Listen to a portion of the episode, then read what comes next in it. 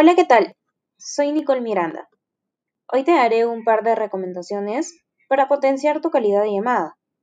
Primero, brindar de manera correcta las herramientas, dependiendo el motivo y submotivo del cliente. Verificar que el cliente no cuente con un bono o descuento adicional. Recuerda que si el cliente tiene un descuento, se le puede reemplazar ese descuento por el nuevo que le estás dando. No olvidar decirle al cliente que los bonos se activan dentro de las 24 horas.